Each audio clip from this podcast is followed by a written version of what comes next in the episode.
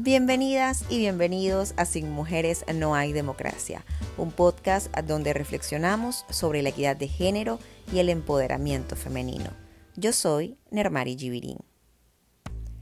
El día de hoy hablaremos sobre empoderamiento sexual femenino y cómo influye poderosamente en nuestra vida, y no solamente en lo individual, sino en lo colectivo.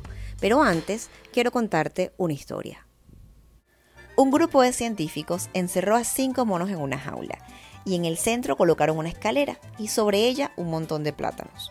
Cuando uno de los monos subía la escalera para agarrar los plátanos, los científicos lanzaban un chorro de agua fría sobre los cuatro monos que se quedaban en el suelo. Pasado algún tiempo, los monos aprendieron la relación entre la escalera y el chorro de agua helada, de modo que cuando un mono iba a subir la escalera, los otros lo bajaban a golpes para no recibir ese chorro de agua fría, pues. Después de repetirse esto varias veces, pues ya ningún mono osaba subir esa escalera, a pesar de esa tentación de ver esos plátanos ahí. Entonces aquí los científicos agarraron y sacaron a uno de estos monos y metieron a un mono nuevo que no sabía nada de lo que estaba pasando, nada de nada, y lo primero que hizo fue intentar subir la escalera y por supuesto los otros lo bajaron a golpes. Después de algunas palizas, este nuevo monito dijo, no, más nunca intento agarrar un plátano de allí. Y bueno, fue sustituido un segundo mono de los cinco monos iniciales. Este segundo mono, por supuesto que va a hacer lo propio, agarrar los plátanos. Y es bajado a golpes por los cuatro restantes, incluido el primer mono nuevo que nunca había sido rociado con agua fría. O sea, este participó con especial ímpetu en esta golpiza hacia este segundo mono cambiado. Y así fueron sustituyendo a todos los monos hasta que quedaron cinco monos que nunca habían recibido esa ducha de agua fría, pero que continuaban golpeando a aquel que intentaba llegar hasta los plátanos. Si fuera posible preguntar a alguno de ellos por qué pegaban con tanto ímpetu al que subía por los plátanos, con certeza la respuesta sería no lo sé. Aquí las cosas siempre se han hecho así. ¿Se te hace familiar esa frase? Es que aquí las cosas siempre se han hecho así. Muchas de las respuestas que damos al mundo y a nuestro propio ser son dictadas la mayoría de las veces por el inconsciente, de manera que pasamos buena parte del tiempo reproduciendo con acciones nuestras creencias sin percatarnos, sin cuestionarnos, sin preguntarnos el por qué y a qué responden nuestras actuaciones, gustos, formas de pensar, incluso de sentir. Y las creencias que tenemos en torno a la sexualidad no escapan de este asunto. Los hilos conductores de las sociedades del mundo fundamentalmente los relativos al poder económico y religioso en manos de los hombres, se han encargado de instituir nociones y definiciones de lo que significa la sexualidad a través de un conjunto de creencias replicadas a lo largo del tiempo, de las cuales se han desprendido una serie de mitos y roles que desfiguran la esencia de la sexualidad femenina. Y estas creencias en su mayoría aparecen en nuestra vida como parte de una herencia de una herencia familiar, social, religiosa. Es por ello que es importante saber de dónde venimos, cuáles eran las creencias de nuestros abuelos y abuelas, mamá, papá, tíos, tías. Es por eso que hoy tenemos una invitada de lujo. Es mi tía abuela, ya que mi abuela falleció, pero tengo la fortuna de tener de invitada a su hermana Teresa. Bienvenida tía a Sin Mujeres No hay Democracia. Bendición. Dios me la bendiga. Cuéntanos, tía, ¿en qué año y dónde naciste? Nací en San Francisco, Estado Managa, el 3 de octubre, de, el 3, 10 del 31.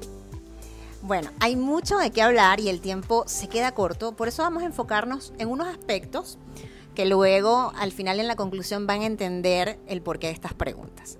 Tía, ¿a qué edad te casaste? A los, a los 15. ¿Y eso era normal en tu época? Era normal. ¿Y qué edad tenía tu esposo? Tenía 30, 24. ¿Y a qué edad tuviste hijos y qué pasó con tu matrimonio? A los 16 tuve mi primer hijo. Quedé viuda con mi hijo que tenía un año.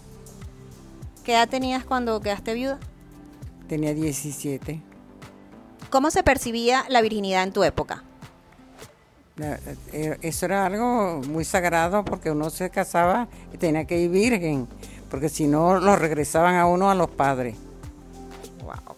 ¿Tuviste educación sexual, tía? No, Y finalmente, después de que quedaste viuda, ¿cuántos hijos tuviste? nueve, O sea que en total tuviste 10 hijos. diez hijos. Muchísimas gracias, tía, por estar aquí en Sin Mujeres No Hay Democracia. Gracias a ti. Bueno, gracias a ti por invitarme a, a esta entrevista. Fíjense en algo, eh, yo le pedí la bendición, no sé si se dieron cuenta. Esto es una costumbre casi única que tenemos los venezolanos, que es pedirle la bendición a nuestros padres, abuelos, tíos y padrinos. Pero fíjense que es una expresión netamente religiosa, pero es vista como algo rutinario y del día a día. Y no se sabe a ciencia cierta cuándo se originó esta costumbre. Se cree que fue en la época de la colonia que se le pedía la bendición a los sacerdotes y obispos y esto se extrapoló a las figuras de autoridad de nuestra familia. Y bueno, en estos tiempos creo que no se mide el alcance religioso que tiene esta costumbre, pero podemos ver que hace perfecto match con el cuento de los monos. Volviendo a la conversación de mi tía Teresa, quizás en otro capítulo podamos sacarle más información y saber cómo terminó esa historia, cómo fue que pudo rehacer su vida y tener nueve hijos más, cómo fue la experiencia de casarse tan joven y además de enviudar con tan solo 17 años, siendo menor de edad. Pero lo que me interesa de esa conversación que tuve con ella fue el hecho de que ella no tuvo educación sexual y que además le inculcaron que la virginidad era algo sagrado, porque esa fue la palabra que utilizó para referirse a la virginidad. Que tanto han cambiado los patrones y las creencias sobre la virginidad desde su época a la nuestra. Actualmente se sigue diciendo cuando una mujer tiene sexo por primera vez que perdió la virginidad. Imagínense, la virginidad es algo que se pierde. Cuando una mujer tiene sexo, pierde algo. Normalmente en esta sociedad machista pierde valor. Y de hecho, una mujer, al parecer, mientras más parejas sexuales tiene, más valor va perdiendo. Es decir, fulana, ¿no? Fulana ha sido mujer de perencejo y sultanejo, ¿no? Fulana es estigmatizada.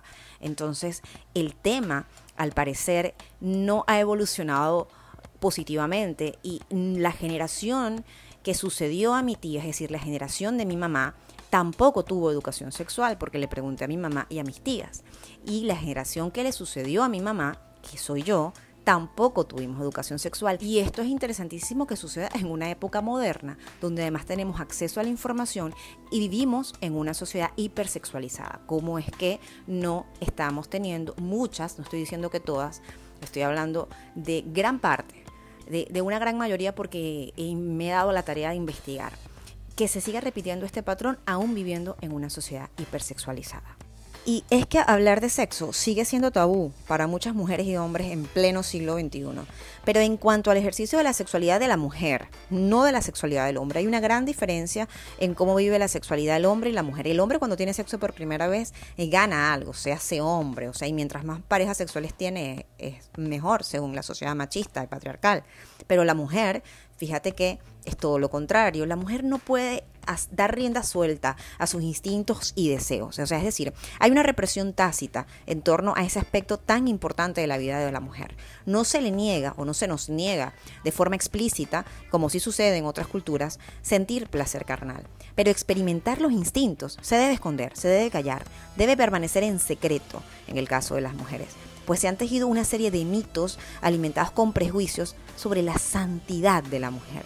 Y siendo esto así, es imposible concebir en nosotras la libertad sexual sin ser juzgadas. Y por eso es imperativo el empoderamiento sexual, el cual no es más que hacernos responsables de nuestro placer, de nuestras ganas, de cómo, cuándo y con quién. Es saber escuchar tu cuerpo, es tocarlo, es conocerlo. En última instancia es amarte y aceptarte como eres, aceptar tus deseos sin juicios y sin culpas. Empoderamiento es educación educación sexual. Venezuela es el tercer país con más casos de embarazo adolescente en la región y esto es consecuencia de la falta de educación sexual de la generación actual. En la medida en la que nos empoderemos y se reconozca la igualdad entre hombres y mujeres y se erradique el machismo, en esa misma medida lograremos el desarrollo sostenible y sustentable de nuestra región. La paridad de género no es un capricho femenino, es una necesidad. Y esto ha sido todo por el capítulo de hoy. Nos escuchamos en otra edición de Sin Mujeres no hay democracia. Te habló Nermari Givirín.